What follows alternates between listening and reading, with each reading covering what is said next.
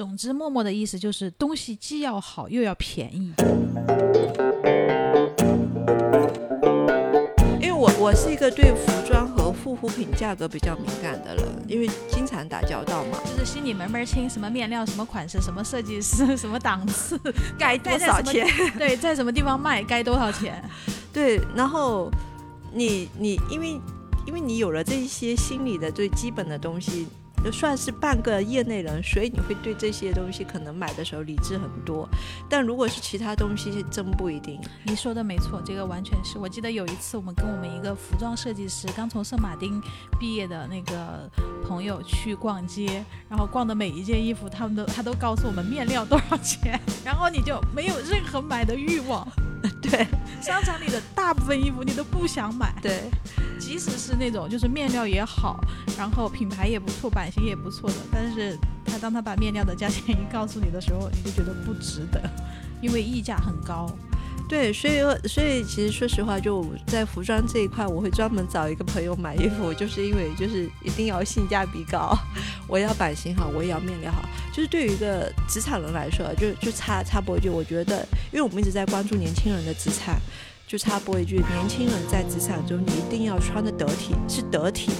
我很怕别人去误解这两个字，是你要穿的多奢华、多高级，并不是是要得体。就你你的衣服，如果你穿白衬衫，上面不要有污渍，不要有点点，而且白衬衫最好不要那种皱巴巴的卸领啊，或者说就是。就是它没有版型的那种东西，对，就是你不你的东西不需要多贵，但是你要符合你的职场形象，这是我们一直希望，就是很多职场新人，甚至是有一些职场老人呢能够理解的东西，甚至有一些场合，有一些行业，他们就是说我们上班的时候能不能够穿 T 恤。然后，但我相信大家去刷小红书也好，还是刷网络也好，你都会刷到一些，就是说怎么把 T 恤穿的正式得体。对，所以所以这这个是一个题外话了，因为这个正好跟我们平时和年轻人打交道的，经常会问到的点有关，所以提了一下。哎，确实没错，我们同样 YT 扩音器，除了嗯每次跟大家分享职场内外和生活相关的一些，呃，其实我们也有默默的关注职场。另外延伸的一些周边呀，那些东西，就是说全生态的关注，但是呢，呃，找机会才能跟慢慢跟大家释放。对，然后再讲到关于张小薇直播间，因为实际上我。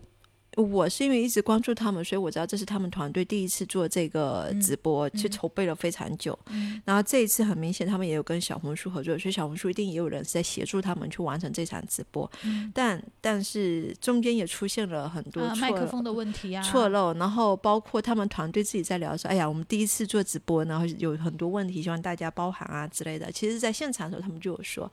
而且你会看到。我我觉得他整场直播还有一个非常打动人，是一个非常高光时候后后来有很多的博主都会剪辑出来，单独发在自己的内容里面。是他在分享关于时尚的观点，因为那时候其实他的工作人员可能希望他聊一些什么东西，或者是说希望辅助他什么，但是他非常强硬的拒绝了，不用我在创作，就他需要他想要输出是完全忠于他自己。本身的观点，而并不是被市场绑架的东西。嗯，所以我觉得这一点的话，就会让人对他的所有的推荐就更加的幸福。然后你都说有可能是他本来是要说一段小红书怎么怎么样，类似于的，我是自己想的啊，这个是无根据的，只是说啊，我刚好和默默聊到这里，我自己就啊发散一下思维。对，因为很多，因为很多的直播间，它其实很多台词和很多内容是设计好脚本的。嗯，但你去看到他，你就发现他跟很多直播间不一样，是因为很真诚的在跟你聊这些东西。嗯，他当时那个你刚刚说的那个分享，我觉得也非常打动我。啊，你可以在这里稍微回忆一下。他其实就是说，他说在他这里所有的，就他对所有的这种护肤品啊，或者是美容的东西啊，他其实会稍微理智一点点。可是他看到衣服和包包漂亮的，他就。会情不自禁，就就会没法就就就对对对，就他用了一个词语叫意乱情迷，嗯，是 还好我记性好啊。成语用的很好。对我我我，因为我可能是一个对文字比较比较敏感的人，所以当他说这句话的时候，我就特别有感触，就很生动的表达他那种状态。他当时说，如果我看上一件衣服，我很想买，那我当天不会买，我会回家，我晚上做梦都会梦到他。我第一第第一天晚上想他，我第二天还想他，那么。后来我就会觉得我应我是应该要拥有他的，他就会去买这个东西。我这么有感触，就是因为我买很多东西，我也有这种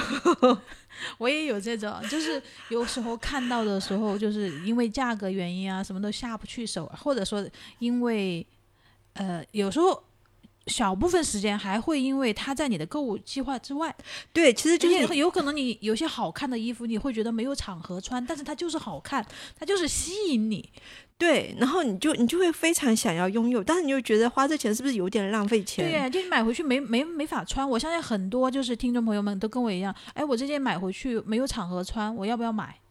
但实实际上，你最后面你会去买这个东西的时候，是因为情绪价值，是它带给你的那个快乐满足和你觉得自己配拥有这个东西的那个念头是不一样的。这就是为什么很多时候我们在争议奢侈品该不该买的时候，是取最后面有落到一个点，是在于如果这个奢侈品会让你想要更努力、更上进，做更好的自己，改变自己更好的生活，那么其实是。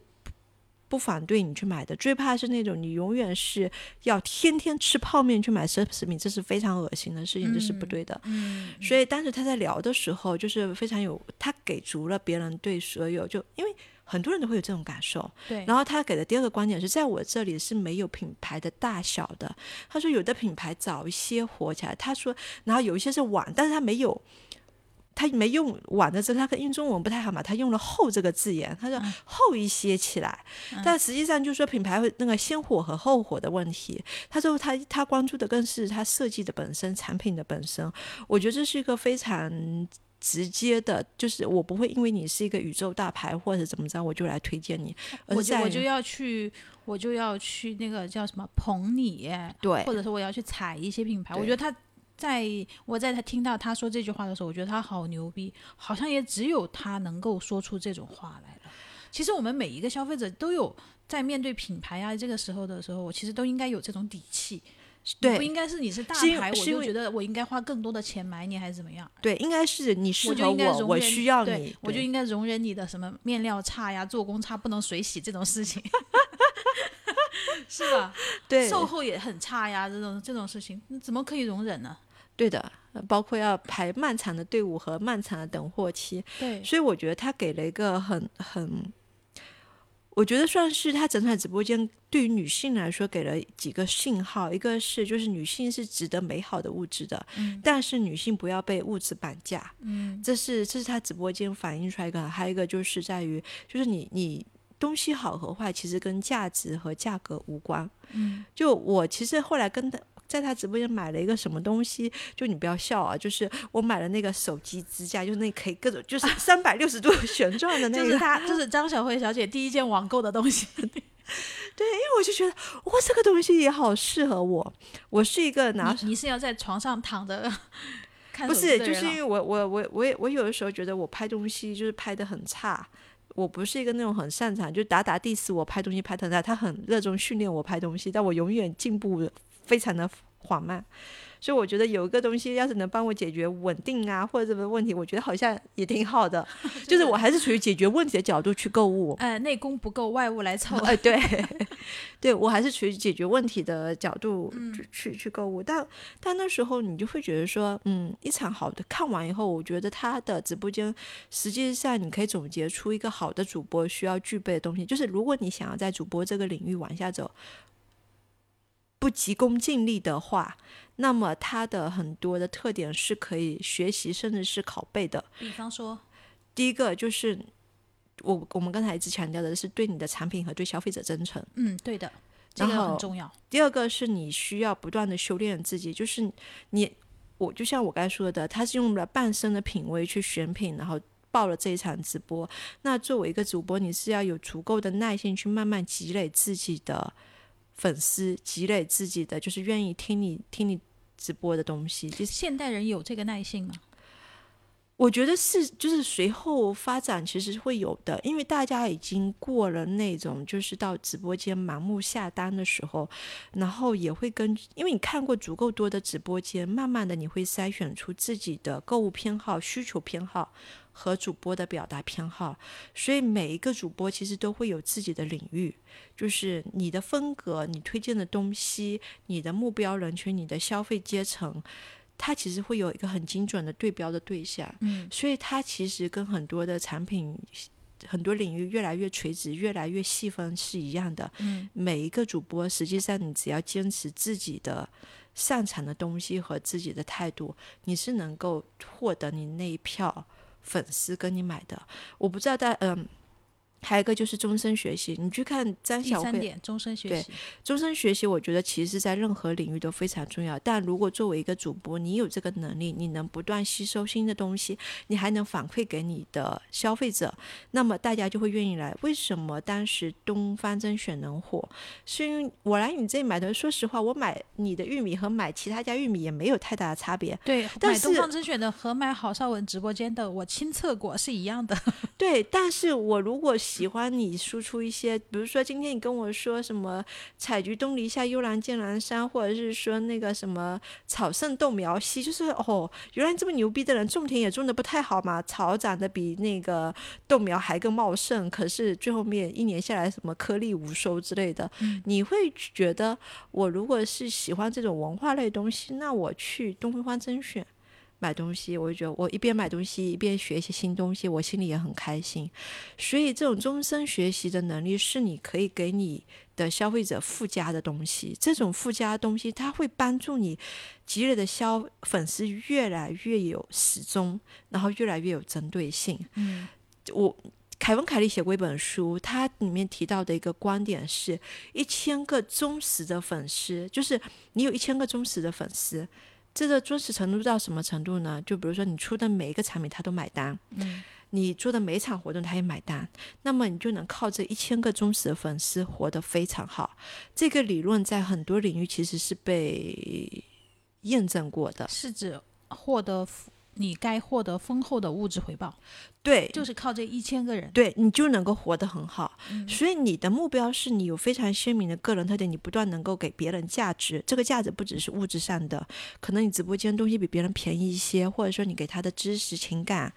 各方面的价值，他愿意 follow 你的时候，你慢慢的就能成就这样的生活。我觉得这是直播的意义所在，因为它给了你一个很大的机会去面向所有的人群。我其实对于很多那种卖直播课，会去跟他们说啊，你们现在不开始，什么时候开始？出国风口就怎么怎么的。直播还有一还有半年，还有一年半。对直播现在还能做吗？能做啊！我告诉你不能做，你就不做吗？反类似于这种臭对，就是听的特别多。整个网络上有很多很多这种的声音，就是嗯你，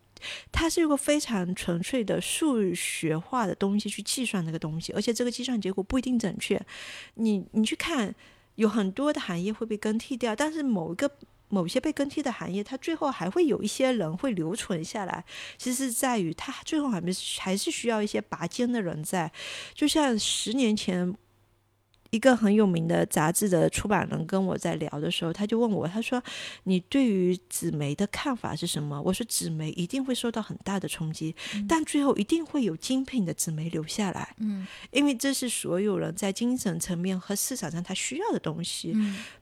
快餐的东西它会有，它会成为一个很普遍的东西，但是会有相当一部分人要会为精神化的或者精致化的东西去买单。嗯，事实证明，十年后纸媒的市场就是这样。对的。那天我们两个正好走到了那个书店，也会看到很多进口的杂志摆在那个书架上。对他们依然活得很好，他嗯每年的盈利很有，也还是有他们的那个可取之处。然后你会发现他们维持了自己一贯的水准，对，就是它的封面也好，还有它的内页也好，反正它可以阅读的我都去翻了一下。对，然后你对你你发现它的差异是在什么？就是会欣赏这一类东西的人，他可能还是一群社会上的精英分子，他需要更深，就是他了解东西，他并不是浮于表面，他需要更深入的东西，所以他会为这个东西买单。那与此同时，专门服务这一群人的产品也好，服务也好，他会在上面投放广告，他会在上面做很多他们的市场消费的东西。所以，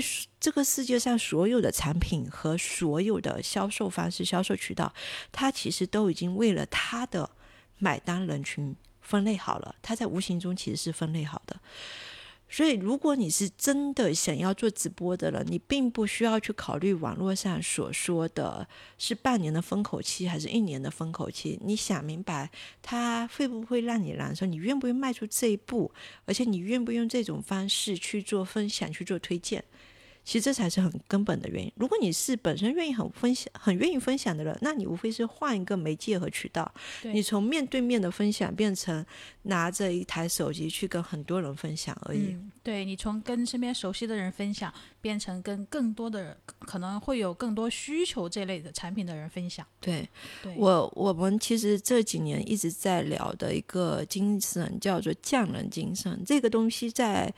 欧美呃美国还不算。欧洲很多，欧洲以及日本这些国家，他们其实沉淀了很久。中国也有，但是中国为什么一直会去强化这个做东西？是因为它到最后是一个每一个行业能够沉淀而且发展起来一个很基本的要素之一。我不是说绝对要素，它是一个很基本的要素之一。其实，在直播行业也是，你如果能用匠人的精神去耕耘自己这份职业，然后去做好这份工作的话，那你。实际上，你的职业生命周期一定是很长的，因为你获得的可迁移能力是很强的。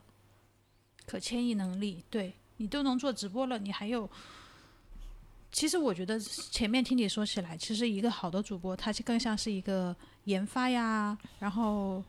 产品经理呀，还要懂得企业宣发呀，还要懂得销售啊，好像身兼数职的一个岗位。我觉得是他在这个职业过程中不断会积累出来的能力，就是你选品选多了，你知道什么是好产品和不好产品，你会知道市场需求是什么，那么你这时候就已经具备了产品经理和市场嗯经理的一些特质，嗯，然后你还能够在镜头面前去跟别人表达、去阐述、去推荐，那你又具备了销售的素质，所以一个好的直播，它并不是一个哗众取宠的。在镜头面前搔首弄姿的一个一个行业，而是真真正正能够沉淀下来训练你多方面能力的一个职业。嗯，那你说除了这个前面说的这些以外，在张小慧的这场直播当中，她的个人魅力或者说个人形象占多少比重呢？我觉得是有说服力的，因为很简单，你你想一下，她她卖美容产品，她坚持自然护肤，所以。他用的产品，好烦啊！哦，抱歉打断，不就是一个普通话不标准的南方人吗？我要普通话标准，我也开直播了呀。嗯，对他，他其实是他的整体形象对他的产品是加分的。就比如说你，你一个嗯。卖精致产品的人，但你出现在镜头面前的形象很邋遢的时候，别人其实是不会买单的。你去，你是一个卖书的人，但是你连最基本的《唐诗三百首》里面的几首诗你都背不清楚，那你也是没有说服力的。是的，所以我觉得，就是你刚刚说他的形象有没有帮助，就是这就是我回到我们刚才那个插进来的小话题，就是你要穿的得体。同样的，你。对外展示的形象要跟你的职业所匹配，但是我觉得张小慧小姐在于她的形象是通过她多年的耕耘而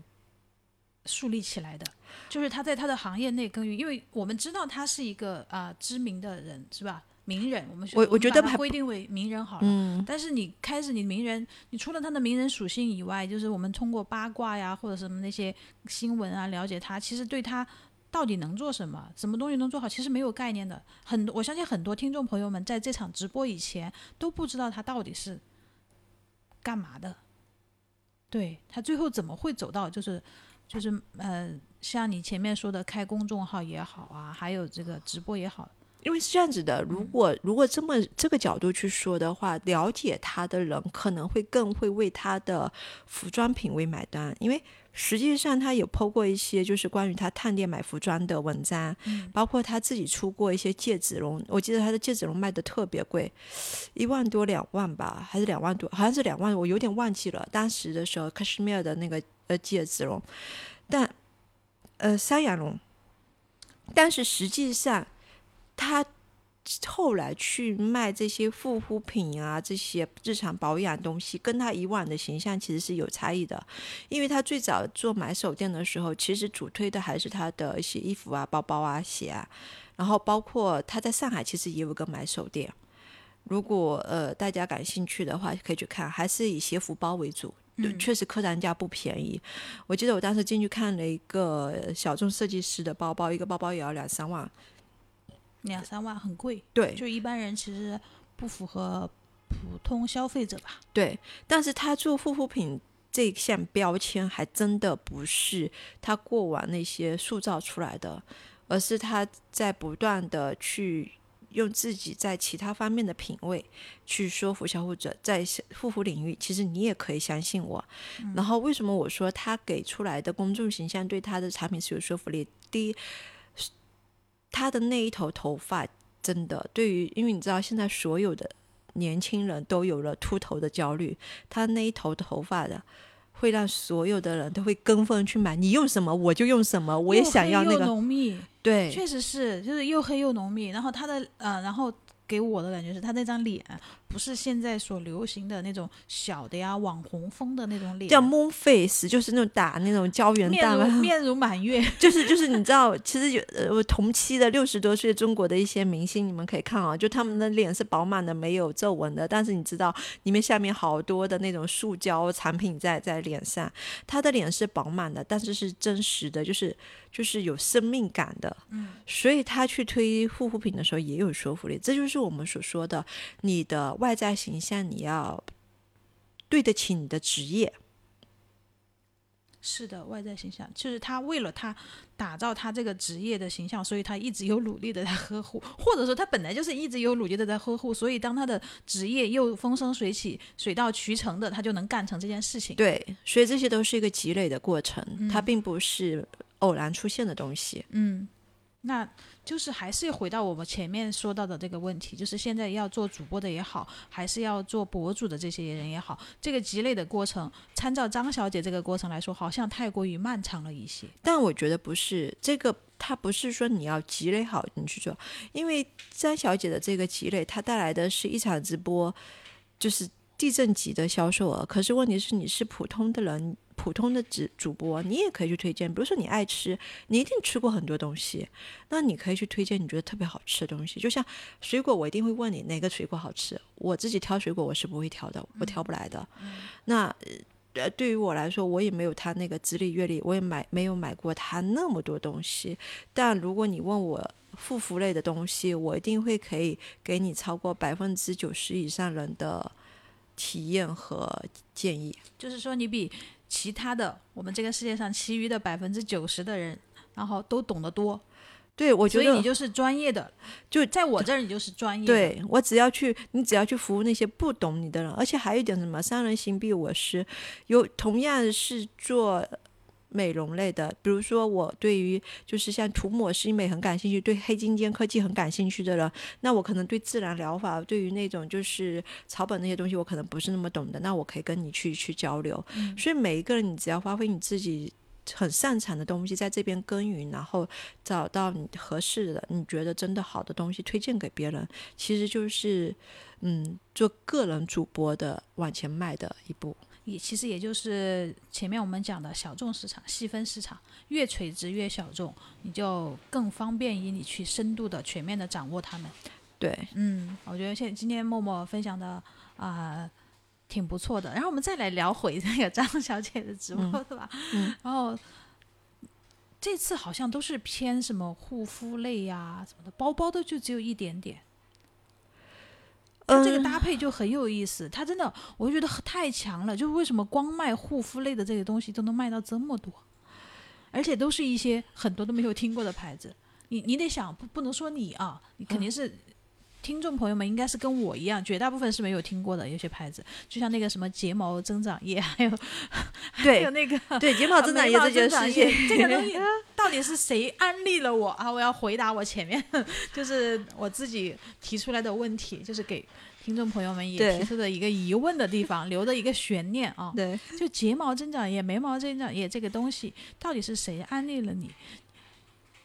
默默那天很。呃，有一点不服气的跟我说，他说我下单之后，他跟我说，他说我早就告诉你了呀，那那次我就这怎么怎么怎么跟你说这个东西有什么什么什么效果，然后怎么怎么样有这个东西存在，然后你为什么不买？你为什么要 现在才买？你为什么要就是在张小慧的直播间买啊？你不听我的买？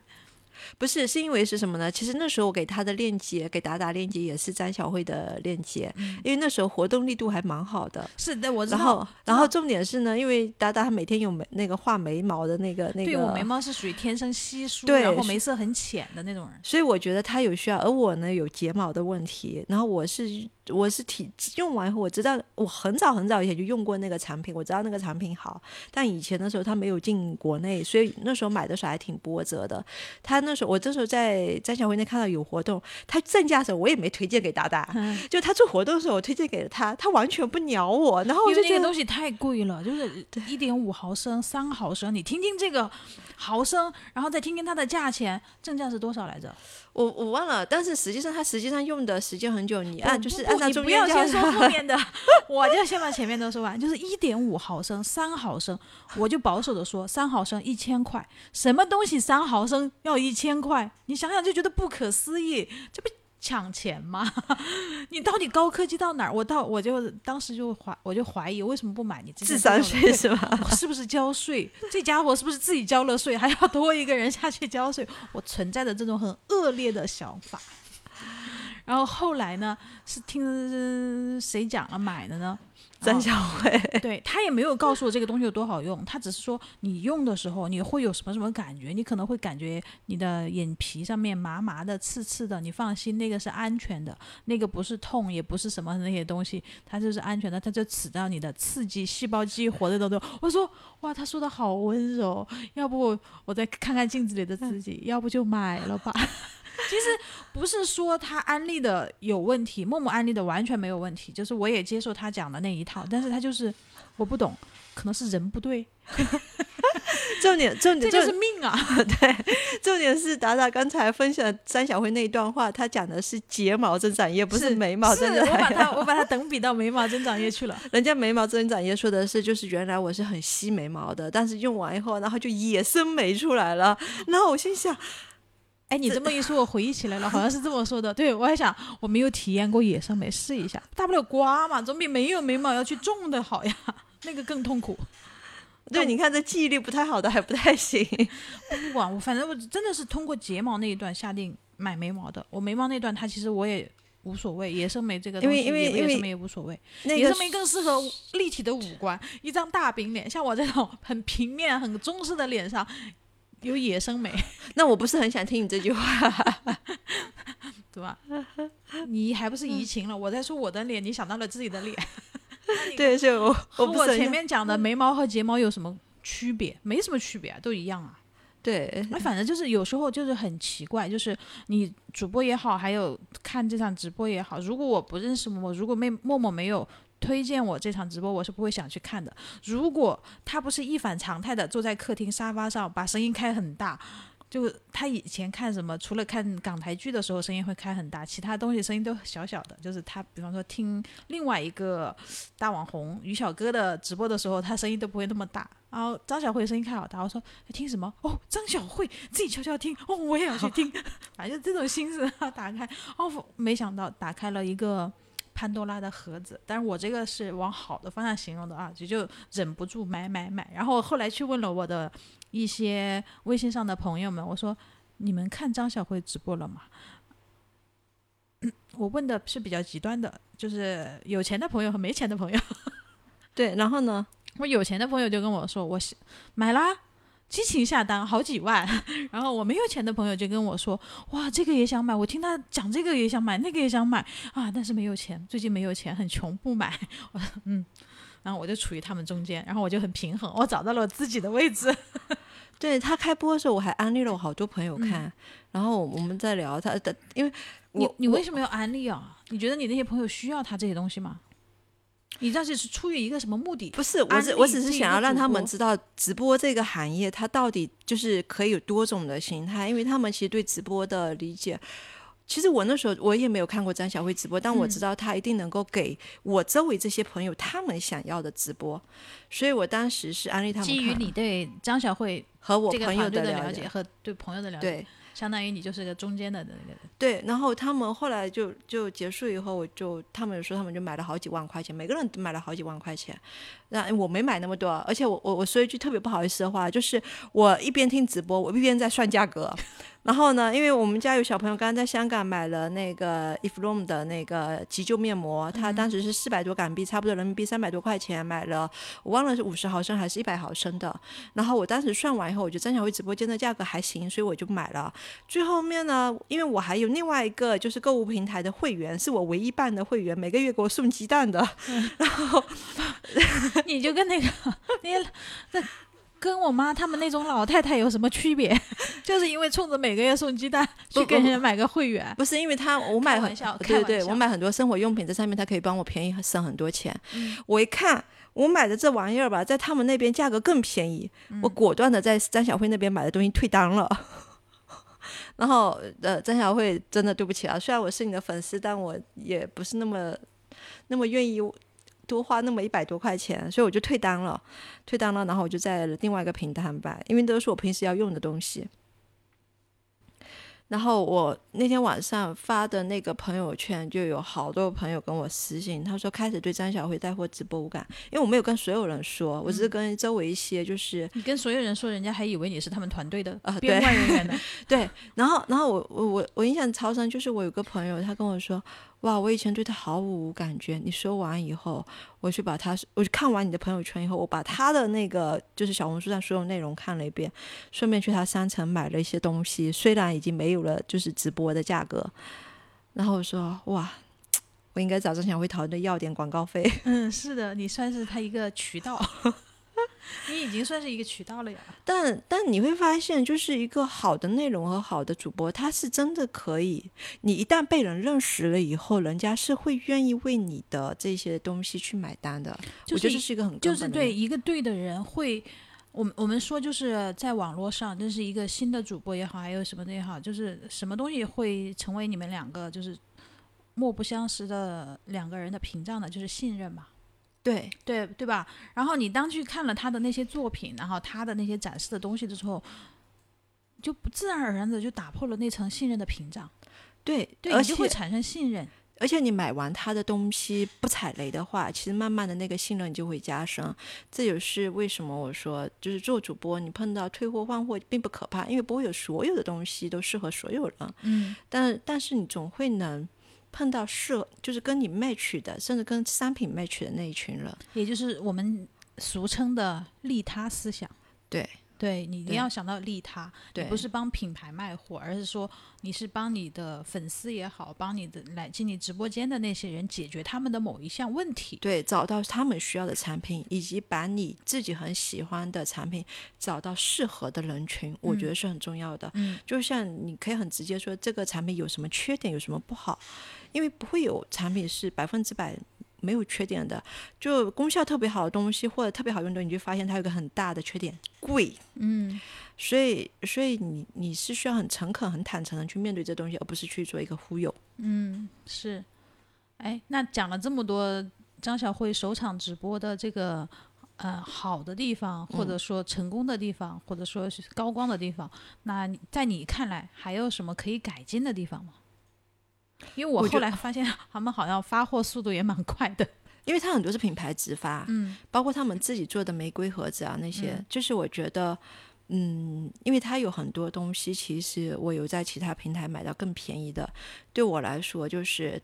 它的价格能不能，就是就是要价团队能不能再厉害一点？总之，默默的意思就是东西既要好又要便宜。对吧？就是 维持住默默的本色，就是这样子。但人家也不是说，就是人家不是说我是我也不是屈臣氏。你啊，你想想的，我突然间你说这里，我就想到好多年前屈臣氏的广告，只要你买对了，在几公里之内，呃，买贵了，在几公里之内，我们就赔给你，对吧？差价赔三倍赔给你，还怎么样？我大概有这么一个印象啊，我忘了是屈臣氏还是哪一个商超发出的这种。广告，呃，确实是因为其实，呃，包括它的产品结构有点单一，就是，嗯，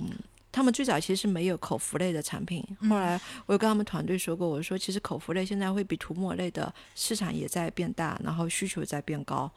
我说其实这些东西要有的。哎，那他直播间就有一个什么蔬菜汁还是什么汁？那个不算，那个真不算。哦，那个是喝的就不算口服类。不，不是，我说是那种保健类的，就是因为。就很像我们我们俩平时也会补充维生素啊，或者等等这些东西。就你到了一定的点，尤其是城市高压人群，他其实是会需要这些东西。我觉得也是一个市场的问题。那会不会张小姐她自己就没有在用这些东西？她可能有，她有用，她有卖。只不过他选的产品就是有点点断货，还有一些东西，我觉得他可以找到一些稍稍稍微平价一些的产品。他有一些产品确实会偏贵一些，市面上已经有了一些平价的替代品，而且效果各方面都做得很好。嗯，有可能是因为后面的一些商业，我我觉得跟选品有关啦，跟选品有关啦。其实这跟团队的选品，就是你的你的你团队的选品如果没有见过足够多、足够广的东西，其实会有一点点。嗯，不足的一些方面，就是小团队就是会受到这种制约，或者说，我不知道团队总会有一个工作重心在，对吧？我就讲任何公司，不管大小也也好，你不可能说全是发展性的，然后世界这么大，然后产品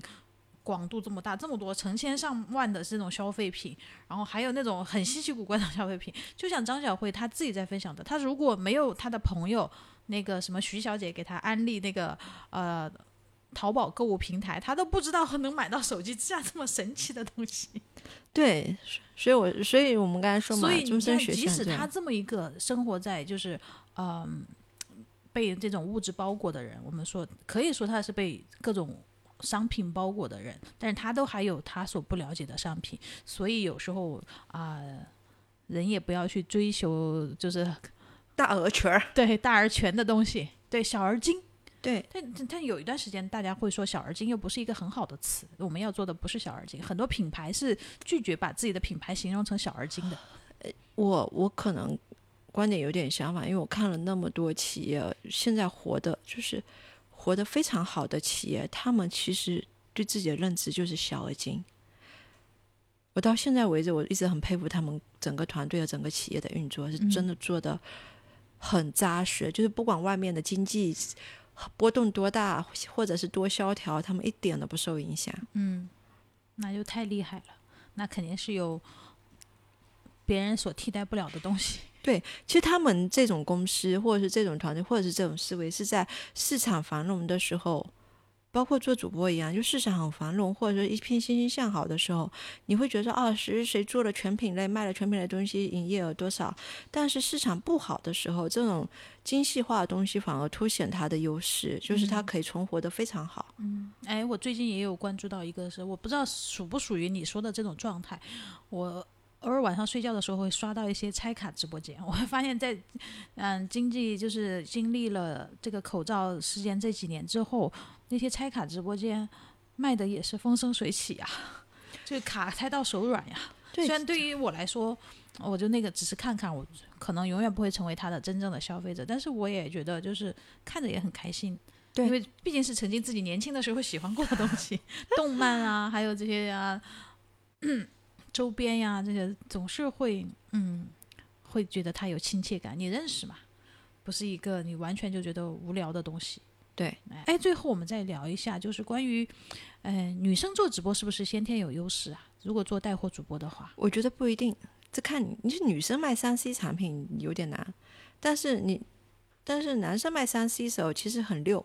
太熟了。哦，你是说对于产产品的？我觉得我我觉得其实是什么品类，就很像，包括有一些的，就是错位的一些带货也有，就像我们看到男性穿着高跟鞋去买，因为高跟鞋女生最大的痛点是什么？穿的很疼的，就是难走路。谁谁穿谁知道，就是真的是有的时候为了为了搭配或者是为了工作穿上，不然的话你可能更愿意穿运动鞋、休闲鞋。但是有些产品它为了凸显我的鞋没有这个问题的话，它会找男性来穿高跟鞋，而且男性穿的高跟鞋狂奔来凸显我的鞋好穿。那你就会一下被这个给给戳中，你愿意去试一试。嗯，还有包括一些嗯剑走偏锋什么男性穿女性睡衣啊等等这些，就带货其实没有很强烈的男女差别。很其其实我觉得很重要还是在于说你对你的消费者的感染力，嗯你能不能感染你的消费者？就是你觉得这个东西好，让你的消费者觉得哦，你是觉得这东西真好。就像有时候我们去跟安利别人这家餐馆东西多好吃，那你能不能绘声绘色的说到就真的哦，我也好想去吃。但是我们身边的朋友多半会接一句：“你请客吗？我们去啊！” 哎呀，这不就是朋友吗？生活中啊，好像就是总会遇到怼怼怼的人，哎，讨厌了。然后，呃，说到最后吧，我自己说一点，就是关于就是张小慧这首场直播的给我的感触就是，嗯、首先他整个直播间一点都不浮躁，对对，我不喜欢就是有这种，就是我觉得看多了浮躁的东西，再偶尔看看他这种不浮躁的东西是一种享受。其次，你看他的直播，只要你有全程跟下来，你会唤醒你对女性的某部分自觉性。